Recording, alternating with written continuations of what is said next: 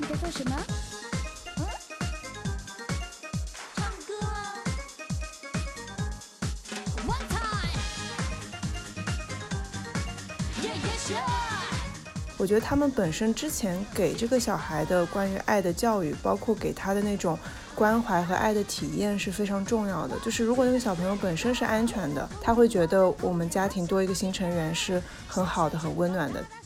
后来我就比如说，因为跟同学会约，比如说中午吃饭啊，然后下午稍微逛一逛什么的。然后如果一旦逛到三四点，我们就会新增一个项目，就是去幼儿园接孩子。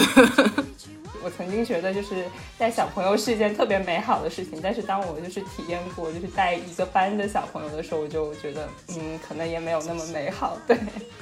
就我总觉得世界上另一个角落会有一个人在帮我分担着这件事的压力，然后他也是会为这件事的结果而考虑而恐惧，或者是他也是上心的，就会让我觉得轻松一点，可能会去做一些别的事情，也会更果决果断一些。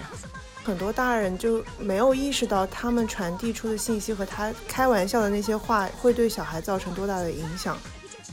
我觉得人口老龄化之后，更多的还是给在这个社会中的年轻人的一些心理压力。我我还在生和不生之间疯狂的摇摆，就是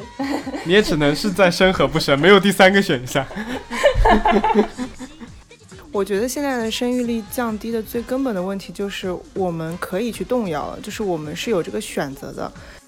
我觉得我弟弟将来长大了，要是有你这样的心态的话，他有一个非常非常好的为家庭做出贡献的方式，就是帮我带孩子。有生孩子计划或者你有孩子的时候，我觉得很难让你就是真正的生活在当下，就是因为孩子他生活在未来，你又不能陪他去未来，你就只能想象那个未来。让人类灭亡吧。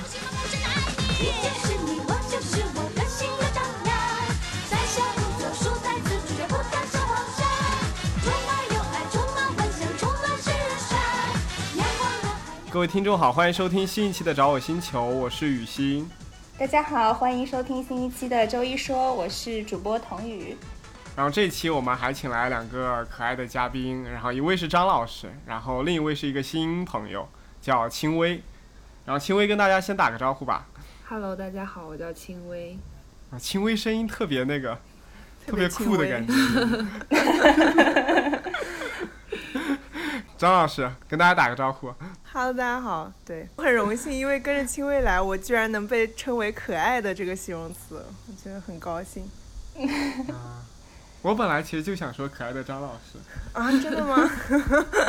嗯，好的，你可以更加荣幸一点了。可以可以。对，然后本期的主题，我们其实是想聊一聊独生子女和有同胞的家庭的孩子一些区别。因为本期我们请到嘉宾中有两位是独生子女，然后有两位是有兄弟姐妹的，然后在这两位有兄弟姐妹中，还分为一个从小就有兄弟姐妹的和一位后来才有的。所以因为现在正好政策也响应三胎也开放了嘛，所以我们就想聊聊是不是独生子女和非独子女会在童年或者在长大以后的一些性格或者在一些经历上会有一些不同。我其实作为非独生子女来说，我从小到大还是觉得自己蛮有陪伴感的，因为我有个姐姐嘛，比我大三岁。然后我小的时候就不管是好的还是不好的，打架吵架还是什么一起偷东西啊什么啊，当然偷的是自己家东西啊，然后就是 偷吃东西。那种就起码都是有一个人可以在家里陪着我一起进行的嘛，所以我还以为是可以帮你可以帮你挡箭牌的。我们家会有什么键盘？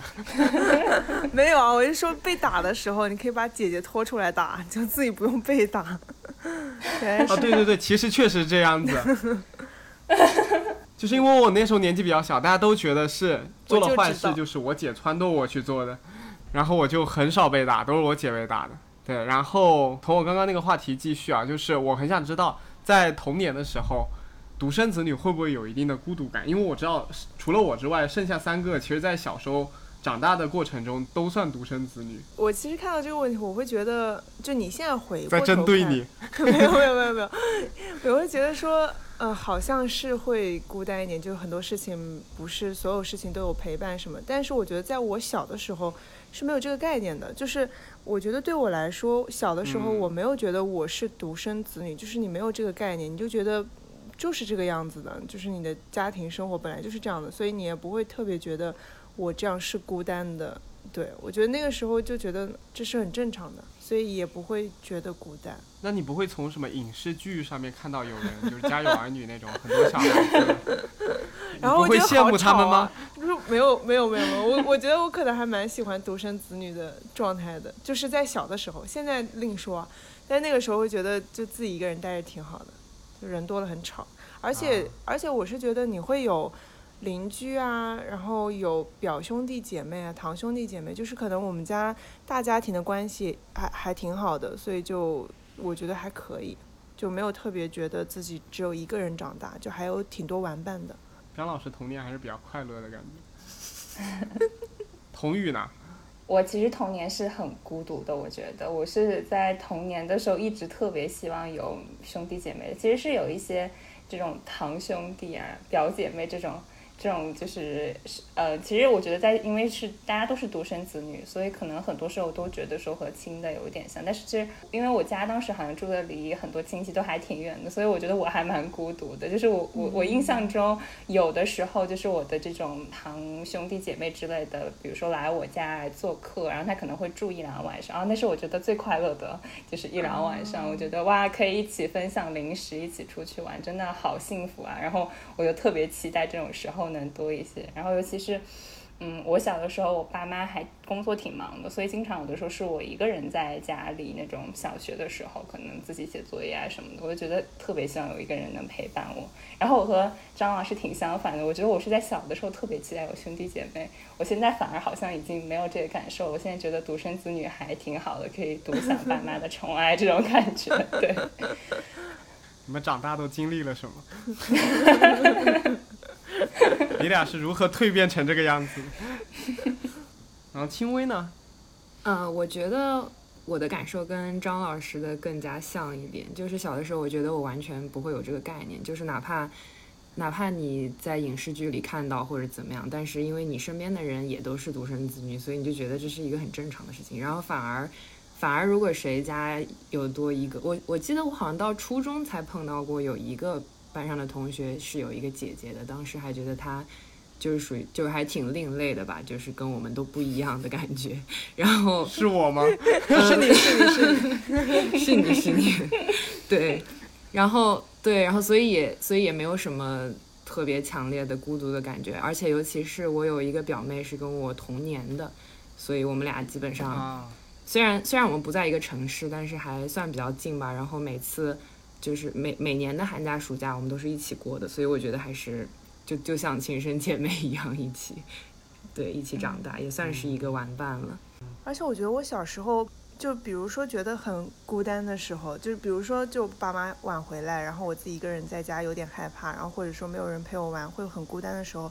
因为那时候没有概念，所以我那个时候不会想到说，如果我有一个兄弟姐妹就好了，就是我不会有这种想法，我只会觉得我爸妈早点回来就好了。我觉得这个可，啊对对对，我觉得这个嗯好像是那个时候不会有这种意识。所以长大了以后，你发现其实是可以有兄弟姐妹这种选项了以后，你发现独生子女不好。对对对，那时候不知道有其他选项。哎，对，其实我小的时候也是，我有时候觉得我姐很烦的时候，我会希望会有一个弟弟和妹妹，但但是当时我想的不是弟弟妹妹，我当时想的是，如果我能养一只猫或者养一只狗就好。对，因为我没我没有往那个方面想，我觉得生出一个孩子可能对于一个家庭来说是一件非常大的事情，但是可能养猫养狗就会相对来说轻松一点。所以以一个孩子的角度来看，可能我会觉得养只猫和狗对我来说可能会更容易实现一些。可是你姐已经很烦了，你为什么还要家里再多一个东西啊？就因为我觉得会跟它不一样，但是后来我发现人类都是差不多的。行行行行行，我这边有个问题想问轻微，就是嗯你后面是有个弟弟嘛，然后你后面是爸爸妈妈自己想生，还是因为正好有这个时机他们就生其实是他们自己想的吧，对。然后，啊？所以你也不是很了解他们的目的和初衷。因为对，因为我们那时候，因为我那时候已经就是出国留学了，然后就基本上绝大多数时间都不在家。然后因为我们家其实就是打电话什么的也不是特别多吧，就然后就可能就是当时来说，其实对我来说来的还是蛮突然的。但是对，因为以前也会有的时候会说生再生一个或者怎么样，但是基本上都是就是闲聊的时候呀、开玩笑的时候呀，我也没有我也没有真的去问他们到底有多少有多严肃的在 在跟我讨论这个问题，因为他们的语气其实就是就是在聊起这个的时候都是比较比较轻松、比较开玩笑的那种感觉，对。他们在用最轻松的话题来疯狂的试探你。对对对，然后我就会觉得他们有可能就是在开玩笑，对。哎，那就是你小的时候，比如像你爸妈跟你讲，你想要给你加一个弟弟或者妹妹的时候，你其实那个时候是是想要的，还是其实你还蛮抵触的？其实小的时候我还有点抵触，小时候可能是我觉得是爷爷奶奶跟我说的更多一些这个事情。然后，因为我爷爷奶奶他们是，反正就是怎么说呢，也不能说他们 文化水平落后吧，就反正他们就是他们来自那个。封建思想浓厚。对对对，人家反正来自的那个区地区还是比较重男轻女的。然后反正小的时候他们会跟我说这个，而且就会很明确的说再生一个弟弟啊，怎么怎么样。然后所以，然后所以我也我也不会去想怎么就是什么可以陪我或者怎么样，反正就是就觉得你们就觉得是不是觉得。嗯，有一个女孩就没有那么满意啊啥的，反正就就会比较抵触。对，啊，这突然让我觉得就是是怎么样跟孩子讲这件事，其实还蛮重要的。就是有可能你跟他讲，跟自己的孩子讲了这件事以后，孩子会更加抵触，不想要弟弟妹妹。但可能有些人用的方法好，会不会导致就是孩子听完以后反而很想生，就是很想要加一个弟弟和妹妹？对，会的，肯定会有影响的。就为什么我会这么讲，就是有我我的一个表嫂嘛，就是她有一个儿子，然后也是在她其实说不是很小的时候，差不多在小学一年级左右吧，就是她又生了一个妹妹，然后她当时我也不知道跟她讲了什么，我也没去细问，但是我就可以感受到那个小孩子对于那个妹妹的那种渴望和憧憬，你懂吗？就当时就算我表嫂在怀孕的时候，她就已经在她肚子旁边就不停的期盼着她的妹妹，然后。他现在就是跟他妹妹关系特别好，就从小的时候，其他小孩子如果万一开他妹妹的玩笑，他就会冲过去，就是有点想保护他妹妹的那种感觉。所以我觉得他是完全没有那种觉得自己的爱会被分掉的那种，真好，就是体会的。对，所以我我我我其实应该去问一下他们到底当时是怎么跟他讲的。就如果把这件事可能当成一个不是那么不是那么严肃的一个话题，或者说是它可以给你带来一些。给小孩子带来一些更新的体会的东西，就像加一个玩具一样，会不会对小孩子来说接受度会更高一些？对，我觉得那个就是你刚刚提到的你表嫂的那个孩子，我觉得这就是我小时候特别想要的那个类型。然后刚才说到就是小的时候是不是想要兄弟姐妹？我当时就是特别小不懂事的时候，特别想要一个哥哥。然后那个是就是很长时间以来就是一直都特别想要有的。然后回到就是刚才说到的那个该怎么跟孩子说，我是之前有看过一个节目，是有邀请那种。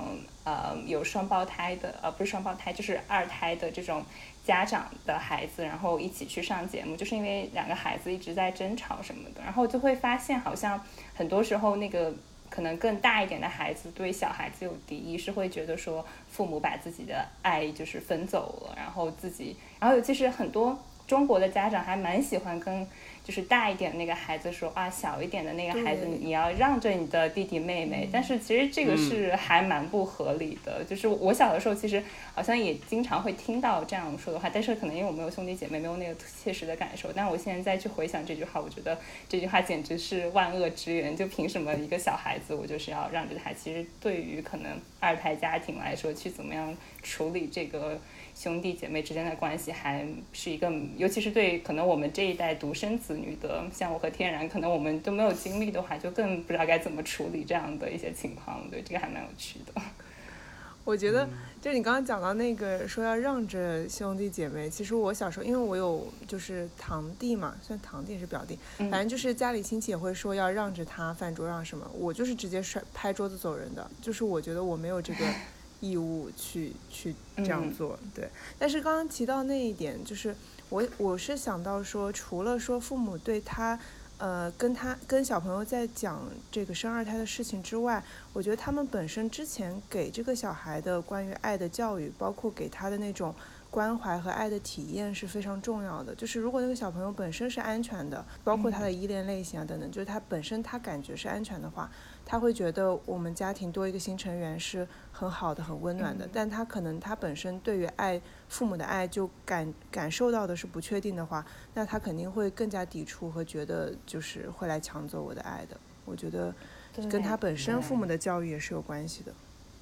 没错，对我刚才提到那个节目上，他们就是有请专家在帮助这段就这个对兄弟姐妹什么的去调解嘛，然后教父母怎么样去教育孩子，就在说，可能其实你是反而应该要把更多的爱先给到这个老大，因为当这个大孩子感受到足够的爱的时候，他其实是会主动去关心更小的那个孩子的，对的你是会更好的有那个结果的，反而要比说一直让大孩子去去让。然后我就记得在当时可能那也是拍就是一个这样的电视节目，可能也会有一些夸张的效果，但是我记得特别清楚，就是现场他们本来是那两个孩子在抢一个玩具，然后这个时候就是那个调解的老师就走到那个大孩子面前说啊，我这里有一个玩具，我知道是你的，那嗯，就是现在妹妹想玩，就是你可以不同意，就是说可以不给你的妹妹，但是如果你愿意的话，是可以跟妹妹分享的，说这个玩具是你的。就是在之前，妈妈可能是跟孩子说，这个就是要让给妹妹。对，但现在他跟这个孩子说，就是你可以选择给还是不给。然后这个好像是一个哥哥吧，好像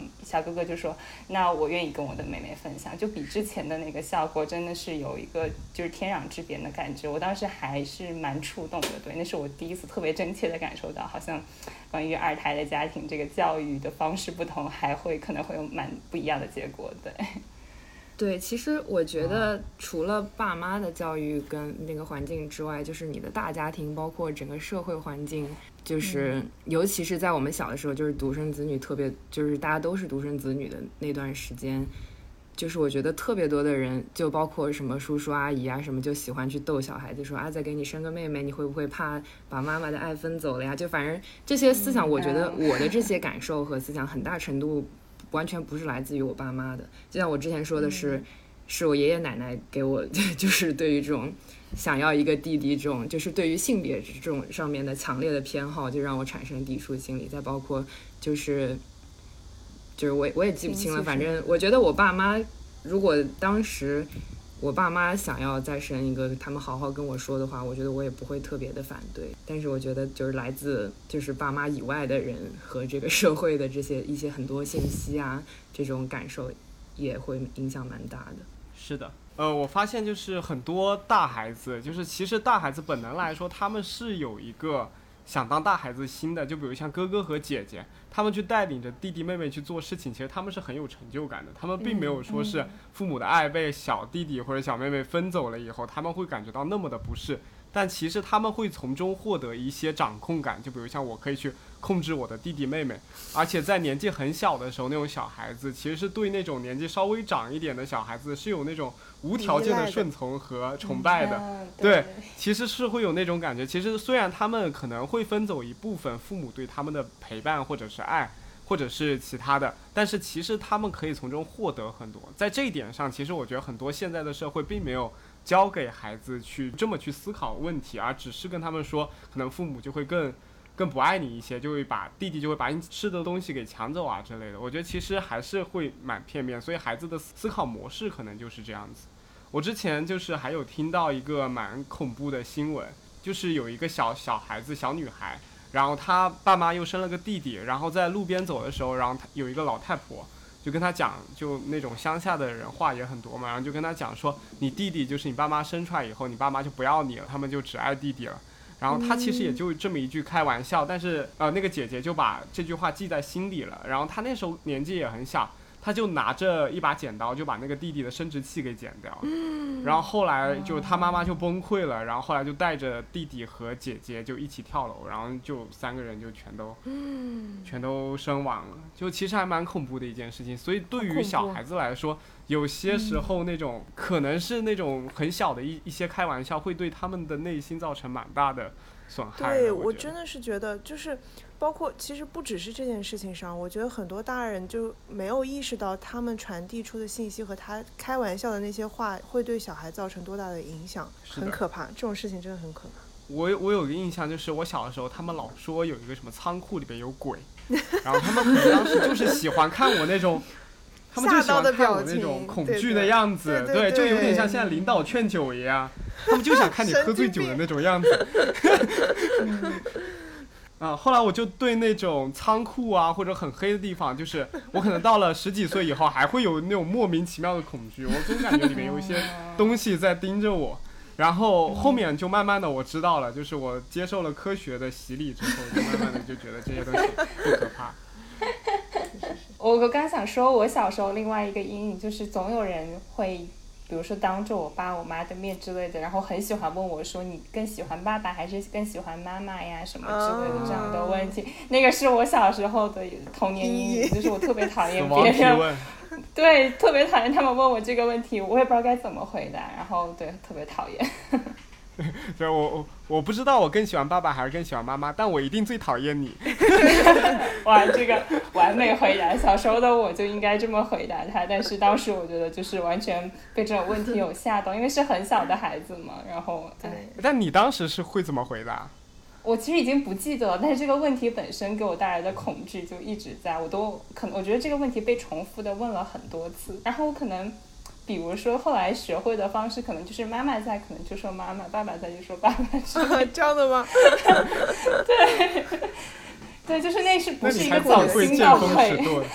不是走心的回答，就是只是为了满足大人的那个，就是他们的某某些恶趣味那种感觉，所以我就还蛮讨厌他们在问这种问题。嗯，对，我觉得这个很对，就是他们那些确实是恶趣味，就是很多人他们对于小孩子一些就是跟你亲近的方法就是捉弄你。就我觉得跟那种小学时候的那种熊孩子有什么区别？就我喜欢一个女生就就剪她辫子，就没啥区别。我觉得，就是大家年纪都这么大了，对待小孩的方式还是这样子，我觉得就有点太幼稚了。嗯对，相比之下，我觉得国外这一点可能会做到会好一些，因为他们对于孩子好像更多的就是一些夸奖啊、赞美啊或者触摸啊什么。会觉得说国内更加会觉会把孩子看作是一个不完整的，他就是在传统的概念里会觉得小孩他是没有长完全的，所以他是一个家庭的一个附属，就是他不会有自己的独立的想法，或者说他是一个完整的人的那种概念。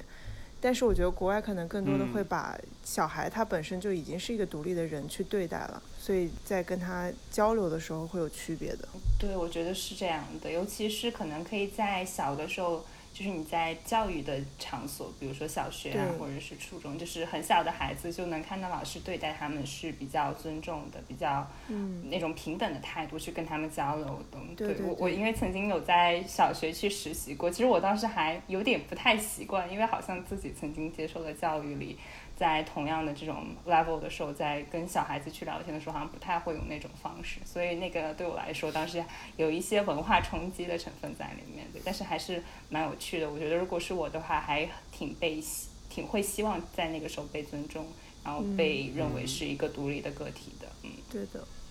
你没有用自己中国的文化来入侵他们吗？去掌控他们。对 你跟那些小孩子说，哦，你这弟弟就是被把你妈妈所有的爱都分走了，然后他就过来抢你吃的，抢你喝的。然后我估计就被投诉了。回去你妈就要把你扔掉了。然后被投诉的时候就，可是我们中国人都是这么教育的呀。中国小朋友都是垃圾桶里捡回来的。对啊，你说到垃圾桶里捡回来，我突然想到，你们是父母是怎么骗你回？就是你问他你是从哪里来的时候，他们是怎么欺骗你？除了那个充话费送的和马桶里捡的，不是马桶里，垃圾桶里捡的。我好像没有问过这个问题，我没有问过我爸的感觉也妈这个问题。是这样。嗯，我我有看过别人在知乎上还是什么上面的回答，我在想他们的童年经历都好丰富啊，我从来没有被家长就是说到过我到底是从哪里来的。我觉得我我不记得我有没有主动问过了，但反正我觉得我印象中小时候他们也就是会说什么路边捡的啦，什么反正就是类似的这种。对对对，我也是路边捡的。就，但我不会真的是路边捡的吗？我其实没有验证过这个，但我觉得应该不会。但小孩子其实小时候会因为他这种话去怀疑自己是不是是不是亲生的，会的。嗯，这个是真的。就因为我们那边是重男轻女嘛，然后我又是男生，啊、弟弟。就是有姐姐的男生，所以嗯对那个弟弟，所以我就会很害怕我自己其实不是亲生的，是因为父母为了某种 他们想要的结果，所以去哪里捡了一个 因为这种事情确实在我们老家是有发生的，包括把自己的女孩子送走去换一个别，呃就或者去那时候以不同的手段去换一个男孩子过来，或者说直接去领养孩子，其实都是存在的。然后有部分家庭他会跟孩子讲说你是呃可能领养的，你是哪里抱来的。但有些家长他其实更希望小孩子就是把他当成自己亲生父母，所以我我我自己就知道很多，他其实不是他爸妈的亲生孩子，但是他自己不知道，但我知道，他爸妈也知道的那种。哇，你的世界好复杂。那你问问你的朋友们，说不定他们知道你不是，但你不知道。好可怕！好，我们跳过这个话题。哦，我其实想起来，就是就是关于什么路边捡来的啥的，这些好像也其实也都是爷爷奶奶什么的，就是别的亲戚说的这些。然后我妈好像，我妈是跟我说过，因为她的肚子上有那个开刀的疤嘛，然后小时候我就看到过，就会问她，就会说是就是肚子肚子里面出来的，对。所以就其实很多可怕的观念，感觉其实并不是来自我爸妈。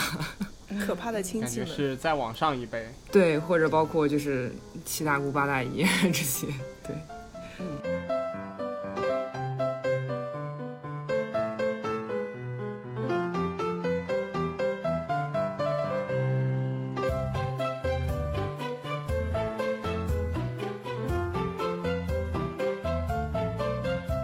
你们觉得你们小时候，就作为独生子女来说，你们会获得父母更多的爱和期待吗？或者是你爸妈会把完全的注意力全放在你这里吗？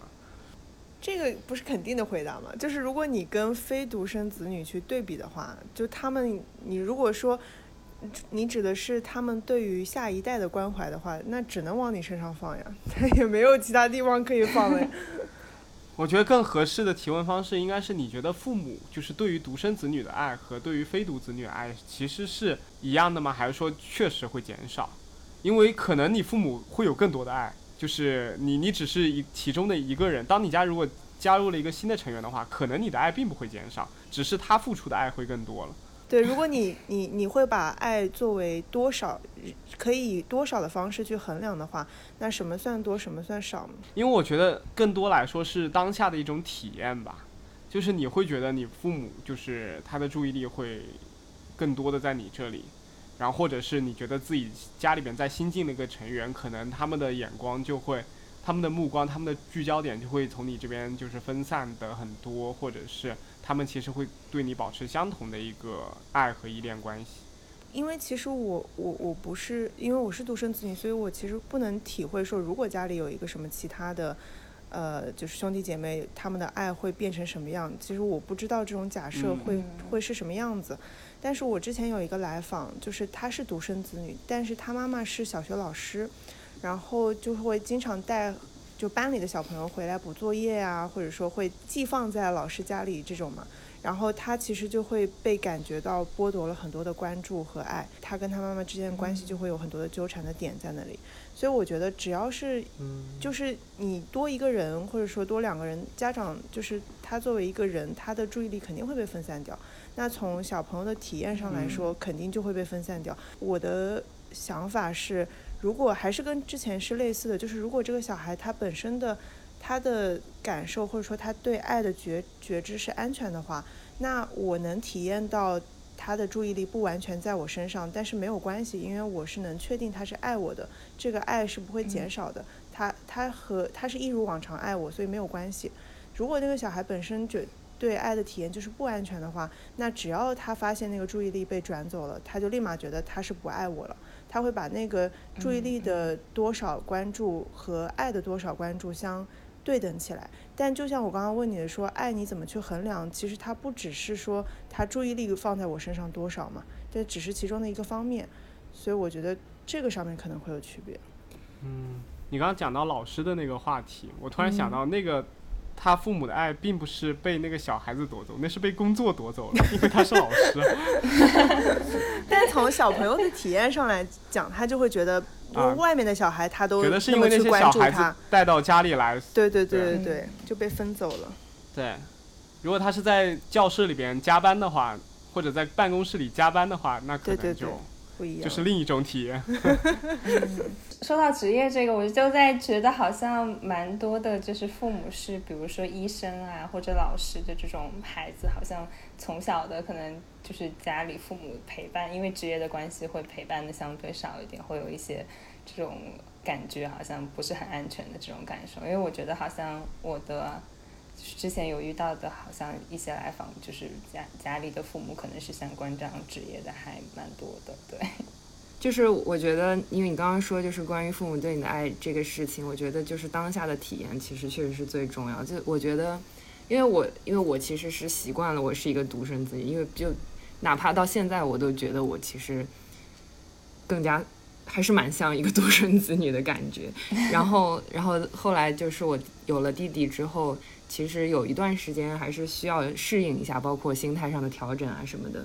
然后。反正就是，虽然那时候我也是已经出国留学了，然后就是有一次假期回家吧，反正，然后然后那时候弟弟很小嘛，就需要很多的关注，而且而而我呢，就属于就是一个就已经正常 function 的一个大人，就可能就觉得没有什么，就是至少是生活上吧，就没有什么需要帮我啊或者怎么样的。然后反正有那么几个有有那么几次。嗯，我其实不记得了，但我记得连着两三次，其中一次是我在我在洗澡的时候，然后里面的就是浴室里头的洗发水没有了，然后我让我妈帮我拿，然后我妈过了很久都没有来拿，就就是她其实她后来忘记了，可能是被什么就是分散分散了一下注意力，然后就忘记了，然后后来我就一直在冲着水等她，然后后来等了大概可能十分钟吧，我又喊了她一声，然后她说她忘记了，然后其实当时我就其实还挺沮丧的，就虽然是一个。特别特别小的事情，但是当下的体验就是会觉得有那么一点点难过。对你，你那个难过的时候，你会觉得自己是因为有个弟弟，所以导致的他没有注意到你的言行，或者是你这一刻的对他的提醒吗？我觉得是是会有的吧，因为理智来看，肯定也会有一些别的因素吧。但是，但毕竟就是那个，首先我在里头洗澡的时候，我不知道外头的。在干啥，对吧？我不知道外头是不是发生了什么，就是比如说一些紧急需要处理的事情或者怎么样的。但是，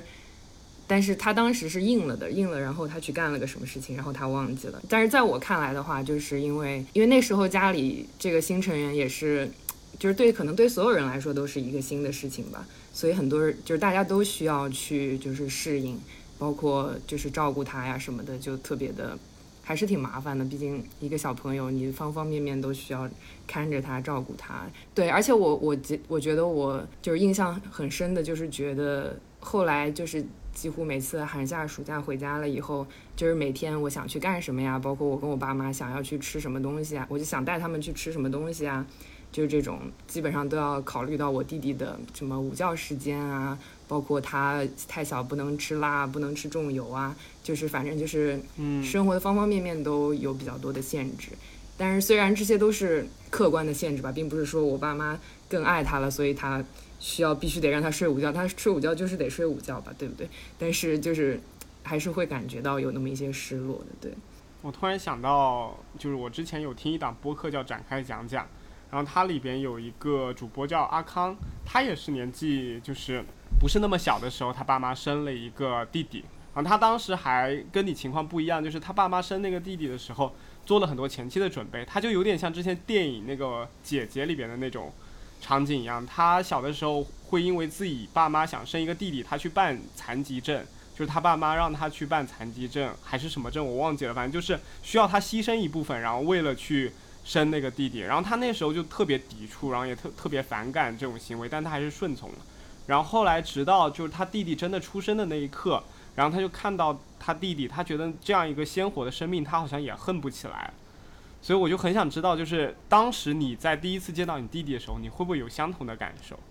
我会吧，但是嗯，因为也不至于恨他，因为对，因为我我好像也没有什么动机去恨他或者怎么样，因为因为首先我跟他其实感觉上已经不像是一代人了，就虽然是。虽然是亲生姐弟的感觉，但是首先我跟他也没有什么特别长期的需要同住在一个屋檐下的事情，然后什么的，反正就是一开始我可能也没有很恨他，但是确实会有那么一些不适应，而且第一次见到他的时候，就是第一次见到他之前，心里确实还是有一些忐忑的，就不知道应该以什么样的心情去面对他。但是他确实非常的可爱，对，因为我弟弟小时候真的长得非常非常的可爱，所以我就觉得确实还蛮难讨厌起来他的。而且他其实是一个特比较麻烦的小孩，就跟我比起来，他是一个就是需要很多关注，包括就是包括他身体一开始也不是特别好，然后反正就是。也比较嗯挑，也比较挑食啊，就包括对什么睡觉环境啊什么都比较挑的那种。但是，但是他确实非常的可爱，所以我确实也有那么一点点讨厌不起来的感觉。对，然后从你刚刚讲那个延伸，我很想了解一下，就是你刚刚讲有讲到，就是你从自己作为一个独生子女，然后再到后面你有了弟弟以后，发现自己的一些生活和一些情景，还有自己的一些就平时的一些可能会加了一些束缚吧。你觉得就是在前后有什么比较大的区别吗？因为我是作为我一直都有同胞，因为我是个弟弟嘛。张老师和童宇他他们是一直都是。Solo 的那种形式，所以我想知道一下，就前后如果有那些对比的情况下，是不是会有不一样的体会？然后这些不同的体会具体会表现在哪里？就像刚刚说的，就是包括就是想要跟爸妈出去逛街、吃饭啊什么的，都是比较都是比较困难的。就是就是虽然家里是请了保姆，但是肯定也是要陪一个大人，基本上要陪一个大人在家什么的。然后然后就是我爸其实也不是一个特别会照顾小孩的人，就是他可能可以自己照顾个。一两个小时、两三个小时，但是你不可能一整天都直接扔给他，他可能就会有点烦。然后，所以就，所以就，就像就是女孩嘛，都都很喜欢跟妈妈逛街啊什么的。然后，反正基本上这个事情就基本上很难实现了。对，其实这个其实这个转变吧，因为他出他出生的时候，我也是刚出国留学没多久，就是相当于整个生活的方方面面其实都在转变。就一开始。哪怕高中寄宿也是基本上每每周都会回家，但是现在后来就是一年也就回那回去那么两次，所以我觉得没有，就是还挺难归纳出只围绕着他的这个变化的，但是还但是就是整个生活的方方面面都会有转变，包括后来。嗯，我有谈恋爱啊什么的，然后就有一段时间，就是我谈恋爱了之后，然后我爸妈也不是我爸妈吧，就是我爸他就是还有点想急着有点催婚的感觉，然后当时我就反正就挺挺不舒服的，一个也是因为我觉我觉得我还小，我还没有到要结婚的时候，然后还后来我又嗯，我我后来我又觉得当时我那么不愉快，也有一点感觉，就是是不是觉得你自己有了儿子了，想要赶快把我嫁出去啊什么的，就是也会有一些这种很不理智，也不是很不理智，就是比较感。性的那种想法，对。哎，那我很好奇，就是其实他会给生活带来很多的，就刚刚有提到很多麻烦啊，或者说一些跟以前不一样的地方，就有会想过说，要是他没有出生会更好吗？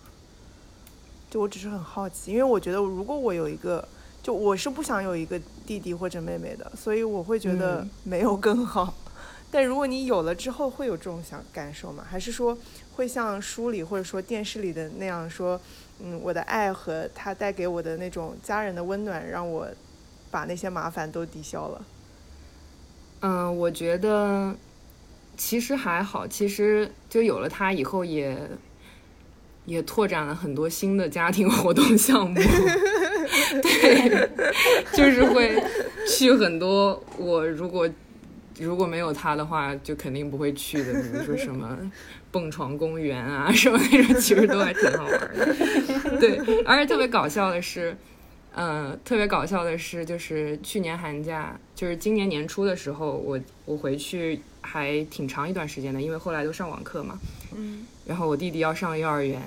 有一段时间我还挺喜欢每天下午去幼儿园接他的。然后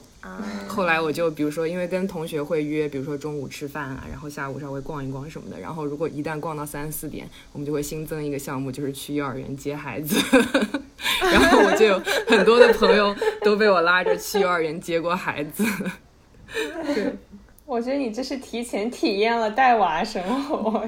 为以后做准备。对我其实我印象特别深刻，我第一次我妈因为。后来就是因为我们家也有个什么新房子在装修什么，反正就是也有很挺多事情的。就是我妈觉得如果我后面有空可以经常接接她的话，对她来说比较轻松嘛。就是她有一第一次去的时候，她就带着我一起去。我就记得我第一次站在那个幼儿园门口，就是反正前面站了很多很多的家长，然后就有一堆小朋友冲出来的时候，我就感觉到受到了极大的震撼，就是已经很久很久很久没有见到这么多这么小的朋小朋友，然后就感觉。特别有朝气、有活力，同时又有那么一点点 让有，同时又有那么一点点让人恐惧的那种感觉。就我有一次四点钟下，就是下班还是什么时候，正好恰逢小学下课，不是下课是放学，然后就感觉一大波那个潮河涌过来的那种感觉，然后家长在外面那种翘首以盼，眼睛都会发光，然后在人群中找自己孩子的那种感觉也挺有趣的，对，而且幼儿很有生活气息，很像。对，因为幼儿幼儿园我觉得更可爱了，对，更可爱一点，就是嗯大家都穿的花花绿绿，然后有各种小动物的书包啊，然后各种小动物的水壶啊，反正就是就是那种奥特曼的书包呀的感觉。对，我讲的我有点想我爸妈了。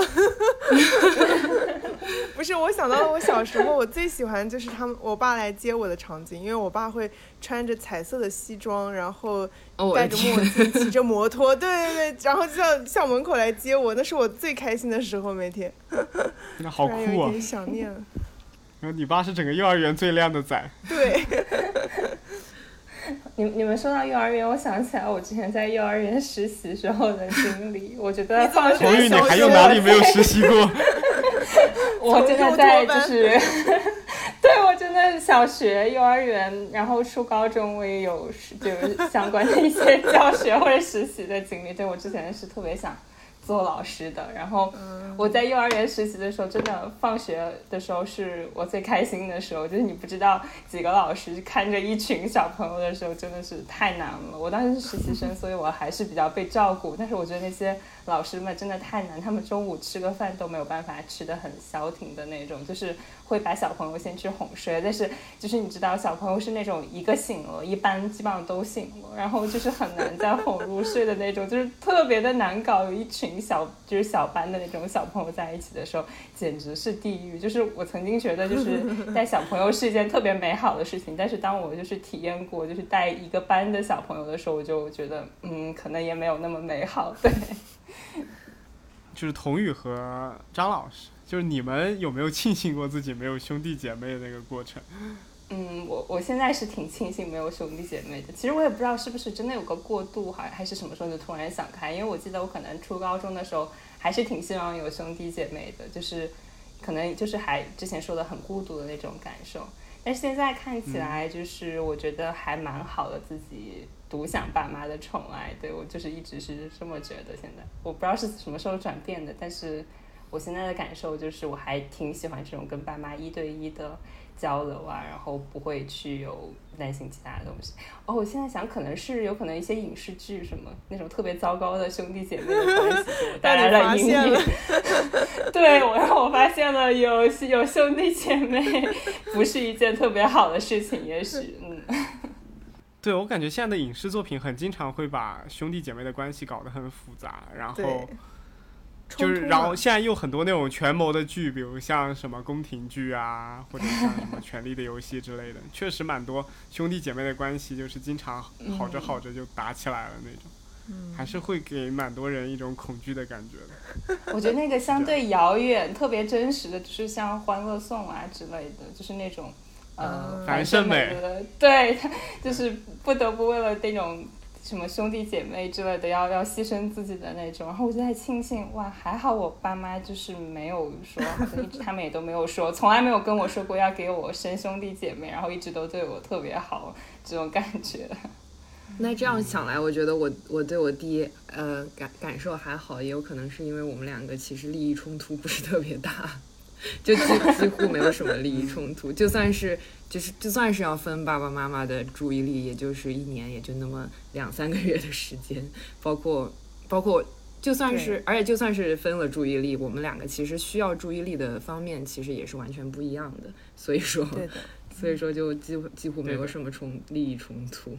也是是。的，而且可能你爸妈在生弟弟的时候，本来他想的就没有从你这边去索取一些什么东西去给弟弟，这样就没有这样的初衷嘛，也觉得对对你来说可能就会觉得只是增加了一个新的成员，可能你从中获得的东西会比索取掉的东西会更多，因为毕竟你是一个更大的人，你可能可以从世界的其他范围获取关注和爱的机会会比弟弟要更多一些，而弟弟可能。在这个时候填补了父母的一些时间上的空白，我觉得反而是一个很好的选择。对对，我觉得其实也是的，就是我觉得也有可能是因为我我出国留学了以后，他们一下子就变得更加空虚，就是空巢老人的那种感觉，然后就就可能更加就是加剧了他们想要再生一个小孩的想法吧。对，其实也挺好的，就觉得就是有一个人陪着他们，也也觉得。就也也不需要有太大压力，就比如说我一一到放假，我就必须得赶快回去看看啊，或者怎么的，就觉得他们反正，他们反正有做不完的事儿要做。这个就是独生子女最可怕的地方。是的，是的，就这一点我我还蛮有体体会的。嗯比如像我爸妈如果在家的时候，我有时候跟我姐就会，我我当时是在呃上上学的时候，我跟我姐有的时候就会分批回来嘛，就是她先回来看一看，然后我再回来看一看那种，然后大家就分了批轮流，让爸妈就是旁边都是有人的那种状态，就会觉得好很多。然后自己再往后面想，就是到了后面以后，父母老了以后。就可能，就比如像呃轻微和童宇这样，你们如果在国外以后工作的话，会特别担心，就是家里面父母可能没有人照顾，然后父母又有一个特别大的习惯，就是他们只讲好的不讲坏的。就你如果没有亲眼去见到他们的时候，很有可能并不知道整件事的全貌，或者是他们当时真正的感受。所以这个时候，我觉得如果是我姐在国内，或者他们离我爸妈近一点，我起码能从他那边知道一下真实的感受。其实可能我就算也是帮不上忙，但是我就算知道他们最差的那个处境或者状况的话，对我来说都会觉得心安一点，就是我不至于。呃，到手的时候已经是那种 shock 到我的那种 资讯了，对，所以就就到传达信息传达到我的时候，就已经是那种很严重的时候了，所以我会觉得，或者是已经闹得不可开交的那个时候了，所以我觉得这个对我来说可能会轻松一点，就我总觉得世界上另一个角落会有一个人在帮我分担着这件事的压力，然后他也是会为这件事的结果而考虑而恐惧。或者是他也是上心的，就会让我觉得轻松一点，可能会去做一些别的事情，也会更果决果断一些。就这个是对我来说，作为非独子女的一个好处，我觉得。就你知道之前有一句话说，独生子女是不敢死的，就真的是这种感觉。嗯就是其实对我来说，我是非常喜欢独生子女的状态，倒不是说什么父母的爱，但是我我只是比较喜欢一个人待着。然后，但是就是嗯你讲到独生子女的坏处和可怕的地方，就是这一点。就一想到以后，我之前不是生病去医院嘛，然后那个时候不是在等肿瘤结果嘛，然后那个时候你就会去思考生死的时候，然后我就会觉得。我其实死了我也无所谓，然后我也不觉得有什么，但是唯一担心的就是我爸妈，因为他们只有我一个，你就会觉得我要是死了，嗯。他们就承受不了，然后他们的后半辈子生活怎么办，什么什么的，然后你就会想到说，包括以后，因为我不在就是我爸妈那边身边嘛，虽然城市离得也不远，但毕竟不是身边的。然后那个时候，我爷爷生病，我外公他们生病，其实我爸妈他们都是在脚跟前照顾的嘛。我就想说，如果他们以后生病了，就是我我是没有我在这边上班，我没有办法回去，就是完全陪在他们身边怎么办？那个时候我妈经常，因为我爸抽烟喝酒嘛，我妈劝我爸抽不要抽烟喝酒的最大的理由就是你为了你女儿考虑，就是你不要把自己身体搞得不好，以后她她会很为难，她不知道怎么办，就是她也要工作，她又要来照顾你，她到时候怎么办？这是我妈劝我爸戒烟戒酒最大的理由，就每次我都会很心酸，就是。但是这个压力是真实存在的，因为就是人老了肯定会有各种各样的问题和事情出现，但是你很难去说随时随地照顾到他们，但这又是你的责任和义务，也是你你你心里想去这么做，因为你你爱他们，所以这个真的是很可怕的一件事情。对，嗯其实我妈妈也说过类似的话，就是就是我们老一辈的人把自己照顾好，就是为了不要拖累自己的子女这种感觉。对其实还蛮心酸的。嗯，对，虽然他说的是实话，其实我觉得说确实是事实，但是这件这件真相会有点难以让人接受。对，就我也想，到了，是我外婆在疫情期间她是中风了，嗯然后中风它会导致她昏迷嘛，然后就就有一段时间就是没有，呃，就是没有任何意识，然后躺在床上是一种就半休克的那个状态。当然他后来就是就有点中风之后就偏瘫了，然后他也丧失语言功能和走路功能。然后这个时候我就很明显的感到，如果有孩子多的话，还是很有优势的。就是因为我外婆有五个孩子，然后我当时就记得，因为最早的时候疫情的时候，护工是没有办法进到医院里边去的，因为当时疫情嘛，就是整个病房里边是不允许太多人流窜的，所以那个时候就。呃，我舅舅和我大姨他们就经常会，还有我妈妈就轮流去医院里边，每天陪一个人，然后这样子他们也也可以休息，也可以也可以有人来轮班这样子的感觉。然后后面，呃，到了康复的时候，也是每个人都轮班，然后包括底下，比如像我舅妈什么，他们可能不能去前线做账的，他们也可以在底下帮忙去煮一些东西吃啊，或者是对，呃去做一些他们自己力所能及的事情。然后在这种情况下，然后后面康复的时候，包括现在，呃。就是已经出院了，回到家里的时候，他们就也是还会有轮流不停的人会过去排期去照顾他，或者起码去陪陪他这这样的，或者去商量一下下一步的整个康复的一个规划，或者是呃后面的一些治疗方案。所以我觉得，如果就一个人的话，我当时觉得你既要承受那个情绪的悲伤，你没有办法跟其他人所分享你的那个情绪，你要承担整个决策的过程，你到底要不要做手术，你要不要开颅，你要不要，呃，就是只用简单的药物疗法，然后再其次，你还得去真的身体力行去照顾他，在病床前面给他把屎把尿，然后去怎么怎么样，然后去搬动他，扛动一个手脚不便的老人到轮椅上去，然后推着他去康复训练。我觉得这都是一件一个人或者我觉得两个人可能都很困难的事情。所以我那时候会有感觉，其实以前他们那些人说养儿防老，就就算现在有养老院了，就算现在说什么养老金什么国家政策非常好了，但是确实不太放心让一个不是你孩子的人去接手你的生活，就因为后面也请了护工保姆，我发现有些人他可能就可能对他并不好，或者是他甚至在你家里偷东西都是有的，所以其实你没有办法很多时间花在自己上的前提下，你还会去关注到老人，或者是你还会关注关注到他的感受，尤其像我外婆那时候偏瘫完，她是不能讲话的。不能讲话的状态，她可能根本就没有办法说出她自己的感受。就算保姆在面前打了她一下，或者骂她一下，或者就在她面前把东西给偷走，她可能都没有办法去表达出来，或者给我们打个电话。所以这个这个方面，我觉得还是蛮心酸的。这就是我妈一直劝我要生孩子的理由。你让我知道生的多，可能后期还是会有用的，就是磨刀 不误砍柴工。什么东西？我觉得那看，磨的什么是磨的也太漫长了，这个磨刀磨的。我觉得看看个人选择吧。如果你觉得你就比如说我老了生病了，然后这段时间的子女的照顾或者说亲人的照顾对我来说更重要，还是我前五十年的自由快活更重要？就我觉得个人选择吧。对就是对，对于我们来说，其实是是是可以去做的，但是因为担心父母，是因为对于他们来说，在他们的观念里，就是有亲人照顾是最重要的。即便我妈会说，那我我以后年纪大了，我去养老院没有关系的，但是我知道，在他的观念里，去养老院一定不是最好的选择，那个不会让他特别开心的，所以就是我觉得观念不一样，还是会有很大影响的。嗯，而且像张老师刚刚说的，就是我刚刚讲的那些，可能你把孩子带大，你前五十年的自由生活就就可能没有那么幸福了。但是我我的意思是在你之后，就比如像那个外婆，她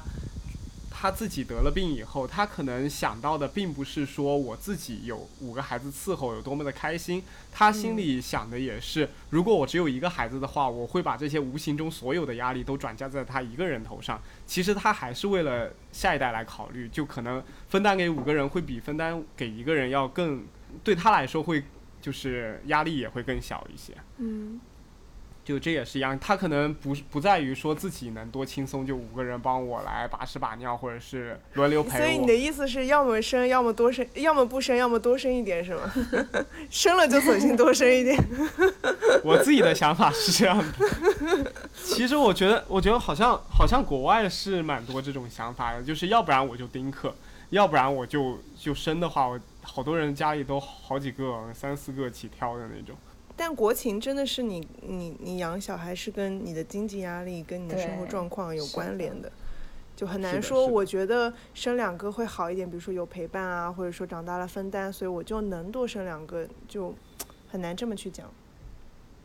而且在现在一个经济环境之下，有可能会导致的是，你生两个以后，你们在资产上的稀释程度会更高了，对的，以至于两个都活不好。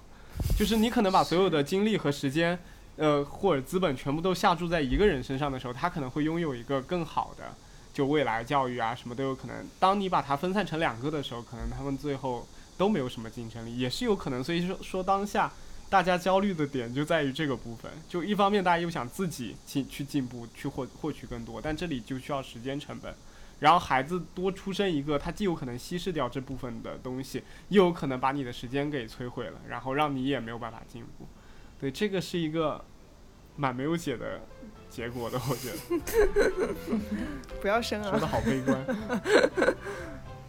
不要生，让人类灭亡吧。呃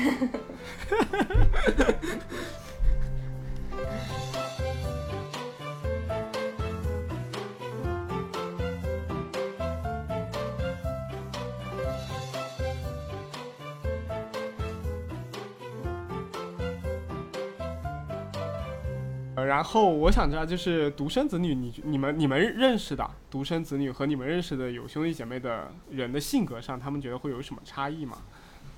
你自己觉得呢？你觉得我的性格跟你的性格有什么差异吗？我跟张老师是同样的人类，我觉得很难把这个事情从这一个从这两点来考虑。对对对，对，对，也要考虑一些星座啊、生血肖型啊，生辰八字啊。对对对对，就我昨天为了录这个播客，我还看了一个文献，它上面就讲到了，它上面其实有讲到说什么独生子女，他没有没有说研究很多，他有研究有同胞的那类的家庭，他会说一般第一个孩子。都会比较，就是他的逆商会更高一些，他的挫折、就是他经历挫折之后的那种情绪波动就会小一些。但是小的孩子可能就比较 drama 一些，就是他可能会更有创造性，但是就是在在遇到困难的时候、挫折的时候，容易一蹶不振，容易怨天尤人、自怨自艾那种。对，因为他们也是跟小时候的生长环境是有关的。因为就比如像小小的时候，如果你有弟弟或者有妹妹的时候，你其实充当的是一个半家长的状态。你可能从小经历的挫折就会比那个弟弟要好很多，因为弟弟属于一直在索取嘛，他没有在奉献。但是那个姐姐，她可能在六岁或者三岁，或者像轻微这样十几岁的时候，她已经开始慢慢的学会去奉献或者去付出一部分，然后去满足一个人。所以她是更容易在未来，比如像工作或者是在两性关系中更坚强的那一方，就更占主导地位或者是更强势的那一方。而弟弟一般来说就会比较不那么强势一些，然后想问题的话就容易，就像他他觉得大家理应是应该把东西都给他的，但是他如果没有得到的话，就觉得这个世界会不公平。就是关于出生顺序的心理学研究，其实还挺挺明确的，而且还挺多的。就是出生顺序嗯对于一个人的性格和成长的影响。所以你讲到这个，其实我会想到说，以前对独生子女最大的诟病，我不知道你们有没有听过，就是很多人会讨论说，觉得独生子女是自私的。就是觉得独生子嗯女成长的环境让他们人会很自私，以至于会说整个九零后都很自私。就是我听到过很多这样的观点，但是我我是觉得它不是没有道理的。就是你我，但是我觉得这个自私不是我们传统意义上或者说给这个就是我们通常提到这个形容词的时候所指的那种自私。我觉得这个自私可可能更多的是有更多的自主的观念和自我的意识，就是会更加把自己当成就是独立于家庭，觉得我是一个个体，然后我包括我我自己的一些想法和意识，或者说我会更关照我自己的想法，这方面的我觉得也可以称之为自私吧，但这也许是一个特征吗？我 我觉得这个应该不能算自私吧，只是对于就我们可能更上一辈，像轻微的爷爷奶奶那那种，他们可能就不能理解我们这种，他们可能就不能理解我们的这种思维模式。嗯，他们的价值观和世界观可能更多的是，呃，我也不知道他们的价值观。其实，请轻微的爷爷下次来聊一期。但是我觉得可能是更多的利己吧，就是更多的去看到自己，去有自己的意识，然后更多的利己，就是他们可能更多的是根植于家庭，会会从家庭的利益首先去出发去考虑事情，或者说会考虑更嗯多这方面的东西，也许吧。因为他们小时候更多的是在一个乡土的那种地方发展起来，尤其像我这种老家，他们就比如像我爷爷奶奶、外公外婆，他们从小都在乡下长大的，乡下里面他有他自己的乡土文化，就是他不是以个人来生活，就个人在乡土里绝对会遭到排斥和抵触的，所以他们都是以整个家庭或者整个家族来对外进行，就是不管是声明啊。什么都是以家族的名义来进行，他们非常注重整个家族在整个乡间的地位或者是名声，所以他们可能觉得你个人的牺牲都没有关系，只要这个家族做好了，你也能从中获益。但现在其实，在我们搬到城市里边来之后，这种越来越小了，我们甚至生邻居都不认识，不要说乡间的文化了，就是我们就会越来越觉得。我做了这么多事情，如果去，比如像我为了家族牺牲很多我自己，其实很不值当，后期可能也既并不能给我带来很多的利益，我还不如把这些注意力全部都转嫁在自己身上，我把自己的生活过好了，我觉得对谁来说都是好的。所以我觉得可能是因为我们中国在经历这种从乡间到城市的一个迁移，对，会导致一些就是整个社会的一些交流的一些问题吧，就是一些转变。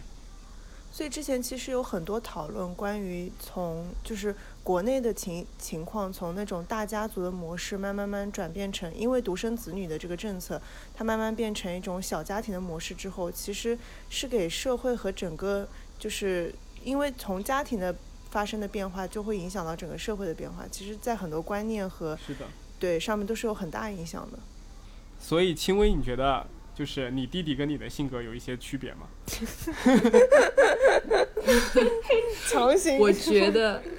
强行拉回了之前的那个问题。我我觉得他可能现在还没有形成他的一个所谓比较 consistent 的一个一个性格吧。但是总体来说，他还是一个。就是据我爸妈说，尤其是我小的时候比起来的话，他还是一个比我麻烦很多的 小朋友。对，但是我觉得我们两个可能就各自的体验都像一个独生子女这种感觉，因为大绝大多数情况下都是，绝大多数情况下都是自己单独和爸妈在相处的，所以我觉得我们两个的性格差异可能也不能很好的回答这个问题，可能更多的比如说我比较像我妈，她比较像我爸这种 这种区别可能是，对。那你爸妈会有想过，就是他们，如果你的弟弟长大了，或者是他们老了以后，就比如像他如果参加高考，高考他们都已经很老了，可能不知道这件事情况下，他们会把这这些任务转嫁到你的头上吗？我觉得是会的，我觉得这也是，就是目前来说有一个弟弟给我最大的一个 concern 吧，就是嗯，就虽然他们肯定没有明说吧，但是我觉得以后肯定是要的。就就是从他们出发，他们肯定也已经不能很好的来就是掌握足够的信息，包括跟一个年轻气盛的小伙子进行一些对抗啊，或者就是心理上的那种对抗啊，或者怎么样。我反正现在还是蛮蛮有这个 concern 的，但是。也没有办法，这是已经木已成舟了。我觉得到时候可能就会知道要怎么只办。能走一步看一步。对对对，但是就别的，就像之前说的，就是别的别的来说，有这个弟弟对我并没有什么特别大的影响，这就是将来可能会有的一个比较大的影响了。对，然后我会发现，就是因为刚刚有讲到，就是排序越靠后的孩子，他可能对于索取这方面是有更多的需要的，所以他在他们长大以后的性格可能会有一些的不同。然后我就会觉得，就是因为我跟轻微的弟弟也是一样的嘛，就是我们也是小时候比较难搞的那种类型，因为容易生病啊，或者是又不吃东西，然后不睡觉。我小时候是既不吃东西也不喜欢睡觉的，所以就很麻烦，半夜都要一直哄着我。对我小时候就进食障碍了，就就所以我觉得可能在对于父母对于我来说，虽然我难搞，但他们其实给我耗费那那些注意力是更高的。然后这就不由得让我想到，就是之前心理学里不是经常有讲一个无条件的积极关注嘛？但对于那个理论来说，是不是也需要孩子的一些配合？就比如像你作为两个不同的孩子，一个孩子他可能对于你的索取，他可以很有安全感，他可能觉得如果我得到了，那就是我获得了父母的爱；如果我没有得到的话，可能只是暂时父母没有关注到我，他们还是爱我的。他也有一个无条件的对你的一个积极的一个评价。然后对于可能更小的一部分孩子来说，他就没有这种体评价系统，就是可能你是无条件积极关注的，但是当你关注我的时候，我会觉得这是我理应得到的，因为我就是一个索取者。当我没有得到的时候，我就我就觉得这个是你们没有，你们根本不爱我。对于这种小孩子来说，可能父母就算有没有积极关注，对他来说也很困难。会有这样的情况存在吗？比如说以你自己为例，那你经过了这么多年之后，关于这块你有变化吗？就是我对于他们给我的关注和爱，我的想法和感受有变化吗？我看完那个研究以后，我也在分析我自己，就是我觉得我自己确实从小到大好像更多的是一个索取者，而不是一个去能够支持和支撑的人。嗯就是，但后来我觉得还是有一定改变的，但是相较于可能我姐来说，我还是在这一方面会比较弱一些。就是我竟然开始怀疑自己到底是不是能为这个家庭做出一些什么。对，其实会有这样子的体会的，因为毕竟你是最小的孩子，当其他人好像都在努力的时候，你，你可能那时候还年纪还比较小，比如轻微弟弟，他可能在大家都，比如轻微又出国读书，又出出去工作了，然后父母也在工作，然后还在照顾着他，这个时候你会在家庭中会觉得自己其实并没有付出很多，然后自己就拿了这么多，其实会有一些，就是等大了以后就会有一些还蛮奇怪的心理的。就小时候你就觉得这是应该的嘛，所以你嗯大了之后，你你你有自我意识了，你开始去思考这些东西了。其实这个就是跟家长的无条件的积极关注是有关系的。如果那个时候，虽然我我我孩子本身，我可能就比如说，就像你说，我是最小的，我一直在索取，我可能也没有很很多的那种那个评价体系，我我能意识到我父母在无条件积极关注我，但是他们的关注会给我一些变化和改变。如果那个时候他们是没有那样子那样子的关注的话，现在你肯定是不一样的呀。所以我是觉得无条件的积极关注，它它当然是有一个接收者，但是这个接收者怎么去理解它，就是那是接收者这方面的事情，这可能给他带来的变化是不一样的。但是从释放者那里来说，我只是去关注你，我也不是说去给予你太多，我只是去积极的关注你就可以了。就是只是他们做到那那一部分，就一定是会对你有影响的。对于给予者来说，他们其实只要做到这个就已经够了，剩下的就是需要接收者自己心理的转变去应对，是这样意思吗？他他已经不能给的更多了。对啊，就是他们做到那那一些，就是他们他们给予了无条件的积极关注。至于这个孩子会有怎么样的变化和成长，那有也有很多其他的因素，也跟他自己天生的特质有关系。我觉得我弟弟将来长大了，要是有你这样的心态的话，他有一个非常非常好的为家庭做出贡献的方式，就是帮我带孩子。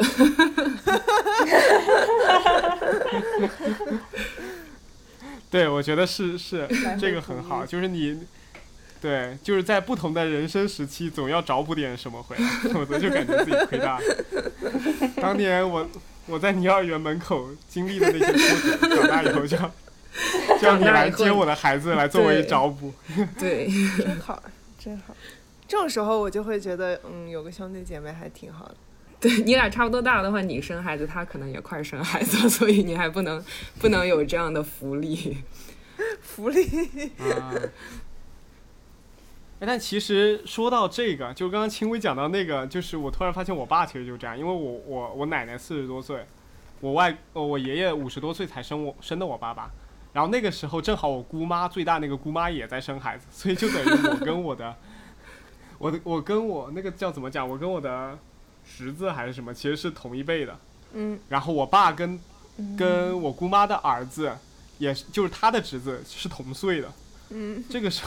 所以说他从小到大其实就经历了那种就是所有的家里人都围着他的那种过程，因为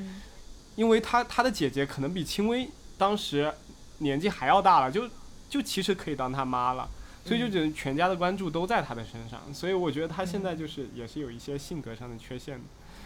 你不能叫人家缺陷，对，这叫特征，是不是学心理学的？又胡说八道。他是有一些他心理学上的特质的，就是有他那他的那种家庭出来，他可能拥有三四个父母的那种感觉，所以他对于自己的为中心的那种思想会更加的严重一些。就算他是一个那个年代的人，他也会比那个年代的乡下的那些人可能会更自我为中心一些。他会觉得这个世界其实很多时候是围绕着他来转的。嗯，这就是以前，嗯，又是最开始最早的时候对九零后的诟病，就是那时候说小皇帝嘛，因为家里就是嗯几代人只有这么一个小孩，然后爸爸那边、妈妈那边的所有的亲戚老人都是围着转的嘛。混世魔王。对，所以我爸是最早的一批九零后。可怕。但我觉得这些影响会随着成长，你逐渐成熟，然后有自己的想法之后，会会有变化的。就是即便是当初被嗯说是那些小皇帝的那些小朋友，我相信不是所有人长大了之后都是张扬跋扈的，都是不可理喻的。就是大部分你会随着社社会的历练，让你去成长，去变成熟的。对啊，所以我们看到我们现在节目里边的四位，就除了我之外，剩下三位小皇帝，就也都还蛮 能为别人考虑。我是太监。可不要这么说自己。然后我们想知道为什么现在年轻人的生育愿望普遍都降低了？就我们刚刚其实有聊到这一点，一方面是因为整个大环境，然后还有一方面是大家可能会更关注于自己的体验，然后还有一方面就是觉得自己可能生了太多的孩子，给予孩子的关注、爱或者教育或者是钱就会更少。除了这方面之外，还有没有别的一些原因导致现在年轻人感觉我身边没有什么很想生孩子的人？除了你自己是吗？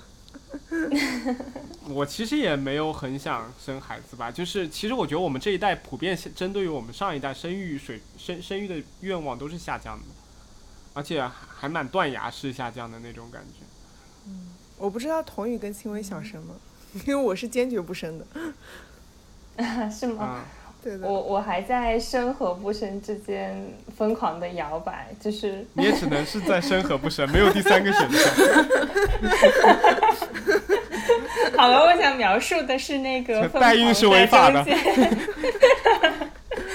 我想描述的是在那个中间疯狂的，就是摇摆的那个过程。对，就是有的时候好像会很想要去生孩子，可能因为我本来自己其实是很喜欢小孩子的，所以也很喜欢嗯和小孩子一起工作啊之类的。就即使自己没有孩子的话，对我来说，嗯，就是跟小朋友在一起还是蛮有趣的。当然，前提是不要一下子太多小孩子。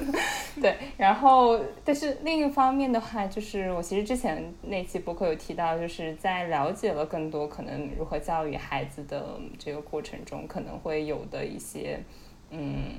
比较挑战性的事，就是挑战性的瞬间的话，其实我还是有一点害怕自己是没有办法能够承担那个责任的。然后也包括你们刚刚其实大家都在提到的，就是一方面社会带来的一些压力，可能